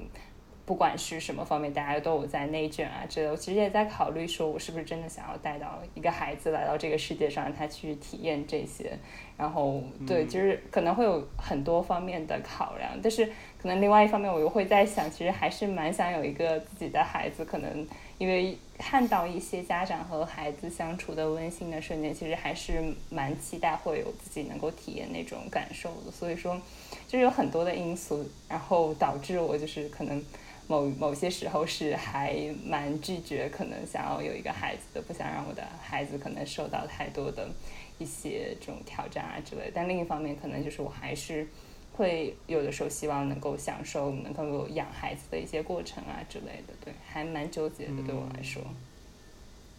嗯是的，我感觉这个纠结会一直长期的存在着，对的，直到你找到一个特别强烈的点，让你觉得那那那个事情的好处会大大的优于其他一个就是你觉得不好的地方，我觉得你才会去很决断的去做出最后的判断。其实这是一件很难的过程。可能当我想清楚了，就是我究竟为什么想要带一个孩子来到这个世界上以后，我觉得那个问题可能就是被我解决了。我可能现到现在为止还没有很想清楚这个问题。对，嗯，不着急，不着急。不着急，反正张老师已经有决断了。对，但但是我想说的是，我觉得就像童宇的这个动摇，就是我觉得现在的生育力降低的最根本的问题就是我们可以去动摇了，就是我们是有这个选择的，就我可以选择生，嗯我也可以选择不生。但是在以前过往，每个人都必须生，就即便有一些人他觉得我我不想要小孩，我我不喜欢小孩，或者说我觉得没有必要生，呃不或者说我觉得生小孩会给我带来什么，就那些因素他也会考虑，但是他没他会觉得说我必须得生，就是生孩子是一件必须完成的事情，对，是一个义务，是一个你人生当中好像没有谁是除了他本身不能生，他有生理问题之外，没有谁是是不会去生小孩的。但是在现在我们的观念里面，会觉得这只是你的一个选项了，就我可以选择不生了，嗯所以我可以去考虑它的利弊分析，然后做出我自己的决断了。所以那个生育率肯定会降低啊，就相当于以前那些，就以如果以前他们也有这个选择的话，我相信生育率也不会很高的。嗯，对，我觉得这个就跟我们最开始说的那个很像，就像独生子女，小时候觉得大家就身边全是独生子女，就是哪怕你觉得孤独了，你也不会去想着说啊，我有个弟弟就好了，就就是其实就感觉心里其实没有这样一个选项去考虑。是的，我生小孩，但是跟我以前的那个价值观念里的生小孩是不一样的。现在只是我在思考之后，我做了这个决定，哪怕这个决定是让我困扰的，我之后哪怕还会纠结会什么，但是我是自由的，嗯，是的这。是自由意志的问题对，所以自由的人，你就要承承受这方面的困扰和选择的恐惧。对其实我觉得我都没有，对，就刚才其实问了我想不想生小孩，我还没有回答，但其实我还 是愿意生小孩的。然后刚刚又听了童宇的那一大堆纠结的问题，然后我就觉得我好像其实都没有很认真的思考过那些问题，但是。其实可能一个也是因为我自己是一个没有什么事业心的人，就觉得也没有什么特别一定想要去做的大事业这种感觉。而且就是因为我学了，对，以前学了很多发展心理学，然后就会 就会有一点期待，会觉得说我带出来的小朋友会是什么样子的。对，因为因为就是你你会在审视自己，你你会审视自己曾经接受的一些教育和就是关注的方式，然后你就会去思考，就是我将来会不会也这样？当然我知道，就肯定是没有办法按照教科书来的，因为我 我自己也有很多的个性，就是就有很多的脾气啊或者什么的，就是也不是说你真的说控制就能控制得了的，但是还是觉得会，还是觉得会是一件挺美好的事情。但是首先得让我再多浪个几年，我觉得我就会愿意 去去生一个小朋友。对，嗯而且讲到这个发展心理学，我是真的觉得，其实，在父母在养育孩子的过程当中，父母本身也是在经历成长的，就是孩子本身也会带给父母很多的成长，就你的人格的完善啊，你整个人的发展。嗯，是的。虽然这是我们下一个要聊的话题，但是既然张老师提前讲了 其实我觉得，就这个也是我觉得，就是我觉得我自己肯定是愿意生孩子的一个原因，就是我觉得嗯对于我来说，我自己给到我父母的很多东西，其实也改变了他们。包括像我爸妈，其实属于本身也属于一个比较封建，或者是可能因为他们早期的一个原因吧，他们也觉得就是应该多生孩子，或者是他们觉得应该是有一个大家族的一个氛围和概念。但被我和我姐就是可能洗脑，可能说是重新教育了一番以后，我发现他们现在其实对于我们还蛮自由的，就是包括像我们到底是生男孩子还是生女孩子，包括我们想生一个还是两个，还是说我们不生，其实他们现在的明显口吻，我觉得是我比较自信能说出他们其实是真的无所谓的，或者是他们觉得真的是放下来了。对，然后包括还有一些新的见解，就比如像他们这个年代可能没有办法接受我们九零后的一个世界，比如像他们肯定就不会去听周杰伦，嗯，但是他们后来慢慢喜欢上听周杰伦歌，肯定也是因为我造成啊，的，真的？啊，就是那你这肯定是因好厉害啊，为我在听然后后来他们，对，因为我有个坏习惯，就是我放音乐经常喜欢公放在那边放，所以他们也都能听得到，所以他们后面也会去了解说这首歌其实也蛮好听的，然后他是什么歌手去唱的，然后他们也慢慢的觉得。啊，他就是可能之前有去《好声音》当过导师的一个人，或者当周杰伦只是其中的一个例子，可能其中有很多喜好的东西，对，包括价值观的东西。我觉得是，不仅他们有给我传输了一些观念，我们也反向给他传输了一些新的观念。包括像我学心理学之后，可能有一些一些想法，或者是跟他们有原生家庭之间的一些缠结的一些部分，我就会挑明跟他们讲，可能你们这方面就是做的不好。嗯，可能你们这方面就是导致了我后期可能会 可能过于自自负、过于什么的那种 情绪的原因和导向，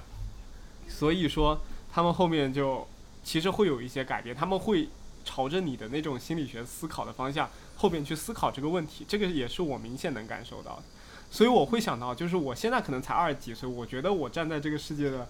就是前沿，我拥有着所有获得资讯、获得信息的一个东西，或者是我我既我既能就是掌握国内外的所有信息，我又能根据自己的喜好去过着好像最潮流、最新潮的一种生活方式。但是等到我真的到四五十岁、五六十岁的时候，我没有那么多的时间去接触这些新的东西的时候，我可能只能通过他们来反向的去影响我。我觉得那个对我老年来来说也蛮重要的，可能我以后也会喜欢什么一样的，哎、不会，就是 他们可能也不是那个年代了。但如果你说这一点的话，这只从这一点上出发去讲的话，那不一定是我的嗯子女带来的呀。所有的年轻人，我只要保持跟年轻人接触，保持跟这个时代最、最、最、最前面的东西接触就可以了。我可以去公园里路上找年轻人聊天，或者我我觉得那个不会不够亲密。就没有你想想看如果你跟脑的效果。你跟路边的一个老大爷聊的话，跟你爸妈聊的话会一样吗？我觉得但是是如果我保持，只要是，比如说我如果想让我自己达到这样的状态的话，只要我的心态保持开放，我能够接受那些事物的话，我觉得是没有问题的。我从年轻人身上是能汲取到的，不需要他们给我洗脑。我觉得这一点不是说你要去向年轻人去接纳，我觉得如果按张老师的这个这个角度来思考的话，我觉得更重要的是你后你到后期要慢慢的接纳他们，然后也接纳自己，对啊，这个是更重要的。所以我的点就在于这个这个事情不需要一定要子女才能完成嘛。嗯，但是我的点是我可能那时候不能接纳那样子自己，或者我那时候可能确实没有办法去体验一些别的东西了。那我可能多一个口或者多两个口去理解他们，用他们的视野来看待这个生活，可能会有不一样的体验。这点是我觉得好的方式。那也可以的。我就是一个狡辩的人，你觉得好就好吧，行啊。但是我的这种思考方式还是会有一些存在着一些痛苦的。就比如像你，你，你，你的前提是他们会从他们的角度去思考这样子的一个世界，但是这个世界本来存在的一些痛苦的点，会不会反而是他们，就他也会同样的降临在他们的头上？就比如像我现在可能经历着内卷，或者是九九六，或者七七八八的一些社会上不太好的点，但是我会觉得，可能在我这个角度来看的话，这个东西是很黑暗或者是很怎么样的。可能我现在目前在职业中遇到的都大大部分是这一类的一些情况，但我孩子那时候我就会给他们一个期待，是他们可能会遇到一个更好的时代，或者是他们会遇到一个，他们会有一个不同的视角去看待这样子的问题，可能会产生一个很好的效果。但是我没有想到的是，就他们可能会像我们一样，都是辛苦到工作到九九六那种状态。他们可能生下来，他们只是为了遭遇跟我们一样的痛苦。就如果想到这个方面的时候，你又你又会陷入到那种盲目的自，就是很压抑的那种状况当中去。嗯所以不要生活在未来，这些都是没有发生的事情，都是变化的、不确定的事情。但是当你如果有一个就是有生孩子计划，或者你有孩子的时候，我觉得很难让你就是真正的生活在当下，就是因为孩子他生活在未来，你又不能陪他去未来，你就只能想象那个未来，对，对吧？所以就是这些计划什么，它是必要的，那些焦虑它也是必然会发生的，但是就不执着于那些焦虑，我觉得是可以的。嗯，就或者说那些焦虑其实是可以带来好处的，包括会让我们，比如说现在更努力，为了让我的孩子之后生活的更好，或者什么什么，就是就是我觉得是没有关系的。对，而且我觉得就现在想想来，我以后的小孩他如果要经历这些的话，我觉得其实对于我来说的焦虑也还好，我觉得不会。就首先也不会有谁的人生有那么一帆风顺，而且一帆风顺人生也特别的无聊。就这些，就这些困难和这些挑战，其实都会都会带给我们自己一些东西的。然后，对，然后我觉得也是一个人生很大的课题，就是你要在就是这样一个你没办法改变的世界里面找到你自己的位置和你自己的生活方式。但如果一切都很顺心如意的话，我觉得会缺失了很多东西的。嗯，我觉得这又又是我们这个年代人的想法，也是，对，对，就是因为为什么？就是我我在考虑这个问题的时候，我之前有想过，就是我觉得我父母对我小时候期望是我长大以后能就干一些轰轰烈烈的事情，但是到现在，他们可能觉得我如果进一个体制内去找一个很稳定的工作，可能也是一个不错的选择，就可能对他们来说是更轻松的一个选择，因为把孩就是他们可以可以看到你十年二十年以后的生活。他们其实是希望这样子来减轻他们自己的焦虑的，所以我很害怕，就到了我那个时候，我可能会跟我的初心相违背。我本来生下一个孩子是为了看他们未来，就是可能会有一个不同的视角去影响这个世界，可能不影响这个世界，你就影响你身边的人都行。但是我长大以后就希望他们进体制内顺顺利利的，然后一帆风顺的摸鱼摸到世界的尽头，就是这样子，就是。还是会有，就随着自己年龄的改变，会有一些思想上的调整，就变，就是你变成了你之前最不能理解的那个样子，也都是很有可能会发生的。会的，但但是我觉得，只要你有这个担心在，你有这个觉察在，就你的初心就会还在的。到那个时候，你可能会有那那些，你肯定会觉得啊，他们进体制内更好、更舒服，会违背自己初心。但是你同时也会意识到我的初心是什么，因为我知道我的，就是你知道你的初心是什么。你是有这个意识和那个觉察在的，我觉得没有关系。嗯，是的。你会是个好爸爸的，不要担心。我们老的那一代，然后很多人他们生孩子，其实他们生了很多，他们是为了养儿防老嘛。就像刚刚我外婆的那个事件，它其实就起到了这样子的一个就是结果。现在你们觉得养孩子能防老，是不是还是一种很有效的方式？这个问题你们不能跟我讨论，因为我的想法很奇怪的。你还是跟我就是想听你奇怪的想法。因为防老对我来说没有没有，我已经就是其实我的观念就是我也不知道我什么时候会死，我也不觉得我能活到很老，所以我不需要防老，就该死的时候就去死就好了，就没有关系的。怎么说出来像在骂人？对，所以我我妈会很担心，我不生小孩以后没有人给你养老、防老什么。我我觉得我不担心的点在于我不需要养老或者防老，对，所以我我没有这方面的担心。因为以前他们生很多孩子的一个初衷，并不是说什么想把他们教育的多好，他们就是说，如果家里面出了一个有能力的人，可能就。就能带一全家子的人，就他们可能，比如生了五个孩子，其中有一个后面做生意发展了，那就可能带上其他弟弟妹妹、姐姐哥哥一起，就是可能都过上一个比较好的生活。如果就一个的话，因为当时都大家都很穷嘛，如果就生一个的话，可能就是那个人如果再没有什么能力，既有可能在村里面被人欺负，又有可能就未来可能自己都养不活自己，然后也就断子绝孙了那种感觉。什么东西？但我觉得，毕竟你是那那边人嘛，我是觉得，我是哪边人？不搞地图炮。我生活在异次元一样。我是觉得。对，还是跟我们之前谈到的价值观念或者说感受不一样嘛。就比如说，我爸妈觉得再往前的话，像我外公外婆、爷爷奶奶，他们会觉得我坚决不去养老院，就是我我不不应该去养老院。但到我爸妈这个年代，他们会觉得我可以去养老院，但是其实他心里会更加觉得我。子女照顾是更好的，或者说去养老院还是会让他们有点芥蒂，觉得是我是因为没有子女照顾，或者说子女不孝顺，我才会去养老院的。然后再到我们这一代，会觉得这去养老院多好呀，就是只要我有钱，更嗨了。对啊对啊，那我那我的生活其实是更舒服、更开心的。现在的就是各种机制啊，或者说基础设备也是好的。所以我觉得这个也是观念的不一样嘛，跟社会的情况也不一样嘛。就以前养老院确实是那种情况才会去的，但现在养老院可能就也是不一样的状况了。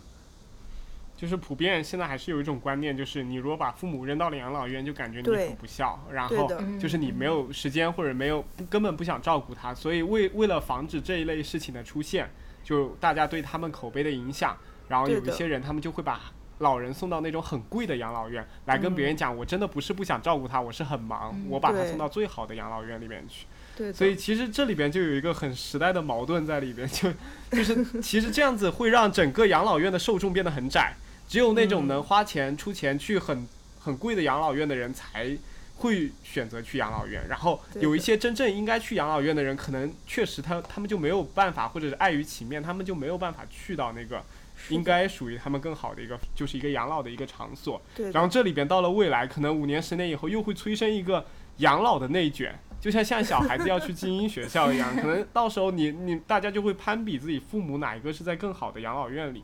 这个可能对于我们这一代人又变得很可怕。孩子也要比，上面也要比，对，就我的一些观察，我觉得外国人养孩子没有我们中国关注的这么多。我不知道是不是这样子，因为我之前的在美国的时候，那个导师他就生了三个孩子，我感觉他也就两个夫妻也都在上班，然后把孩子就扔到他们那边是不是美国社区里面都有社工一样的那种可以托管孩子的那种地方，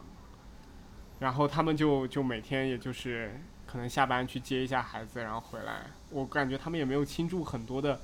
注意力在孩子身上，然后有的时候就比如像出去玩的时候，他们会推那个婴儿车，我就有看到他们把婴儿就那个小 baby 放在那个婴儿车里边，然后从那个楼梯里边轮子硌着那个轮梯，咯噔咯噔咯噔咯噔一个一个个撞下来。就我感感觉在国内，对，然后那个小孩子就坐在里边一抖一抖一抖一抖一抖，我感觉那个脑震荡都要被甩出来。然后就对于中国人来说，其实那种事情基本上不会发生，就大家会觉得孩子是一个很脆弱的个体。没有没有，我觉得这个，我觉得这个跟时代有关系。你像在老一辈，在早以前，他们养孩子也很糙的呀。就是我爸妈他们小时候啊也是很糙的被带大，那田里一扔就很随便的。但是现在就真的是嗯跟你这个社会环境，因为大家的生存压力不一样，就是就是我们就嗯现在国内环境会让父母觉得小孩就是以后长大了，就是他们的生存环境，他们压力也很大，就是对于家长和小孩来说压力都很大，所以才会卷嘛。所以在这种环境下，他当然会觉得小孩是很脆弱，需要我去照顾、呵护，让他长得更好的。就他一定要变得更好，所以他会更仔细、倾注更多。我觉得跟更多的是跟时代、跟环境的压力有关系。我觉得我在美国这边还有一个感觉跟国内有点不同的，就是他们就会有很多就是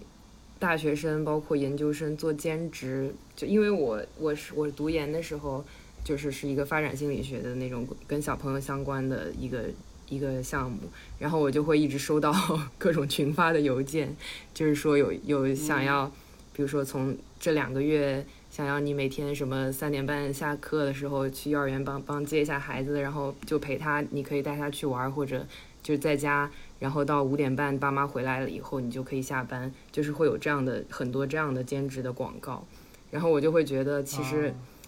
就是对，就是就是我想就是学这这方面的这种研究生，就是高学历一点的人，就是如果这样子用起来的话，其实还是一个挺好的资源利用。因为因为国内现在很多就是请保姆啊什么的，说实话也是那种就是比较，但是现在也也开始变得什么有什么清，对，现在也开始变得有那种清华复旦的硕士来给你带孩子，就是超高薪的这种。对，但是我觉得就像像我碰到的那种模式，我觉得其实还挺好的，挺有意思的。嗯，是，就是感觉大家可以从学业或者是，就是从生活中抽空出来，然后他们正好也年轻，也可以让他们体验一下生孩子的、带孩子的那种感受。对，最后一个问题是有点就是发散的，然后大家可以就聊一聊自己的一个感受。就边这边想问的一个问题就是，就人口老龄化以后，然后包括中国可能生的孩子越来越少了之后，会给我们的心理健康埋下什么样的隐患？你仿佛在问我们院长这个问题，我觉得，对，就我感觉什么上海市写的有点太新闻发布官方了。会，然后我们书记往那一坐，然后底下记者问的问题。其实我们可以从自身出发啦，就是想想看，如果这样子的，你未来其实就要接触这样子的一个社会，就作为我们来说，会觉得会有什么样的压力或者什么样的挑战？我觉得人口老龄化之后，更多的还是给在这个社会中的年轻人的一些心理压力和隐患比较大吧。我感觉，就是对于老人本身可能就还好。所以就反正我已经老了，但是老人 其实他们会担心年轻人，因为每个老人肯定跟年轻人之间是有关联的嘛。我可能没有关联。我老的时候，我说的不是你老的时候，比如像你父母老的时候。对啊，那其实就是涉及到之前说父母老了，你你怎么去照顾他们同样的问题嘛？嗯就是老龄化，其实你带给每个人每个个体本身的问题，就是你身边的老人他们要怎么办，他们你你以及你跟他们的关系要怎么办？起码我们这一代没有经历过那那么悲惨的一些岁月嘛，就我们可能没有经历过战争，没有经历过，呃，你知道吧？我们前一前期的一些 你对？对的一些事件，所以在那些时候，除了在这些时候，可能我们现在想的一些焦虑和呃痛苦，都是在一个较为稳定的环境下进行的，就是我们思考更多未来的一些焦虑点，而不是当下。可能当时如果我们处在那种更动乱的环境之下，我们当下就已经活得很痛苦，根本就思考不了那么长久。就是我觉得很多焦虑的情况就在于我们想得太远。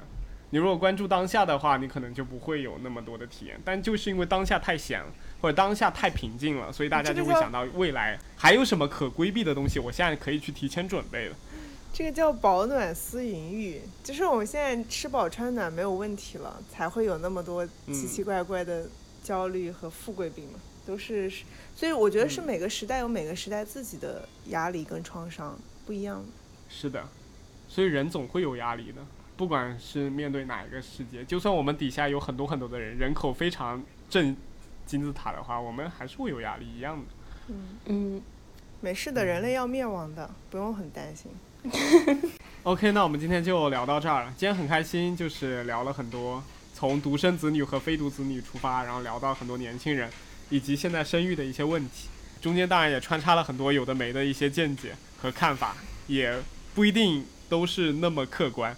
所以大家就肯定不把客观、啊。你们觉得正确的一些想法就是吸纳了，然后把一些你们可能觉得很困惑或者觉得你们觉得错误的想法，你们就就自己对，就是垃圾。就当没听见就行了。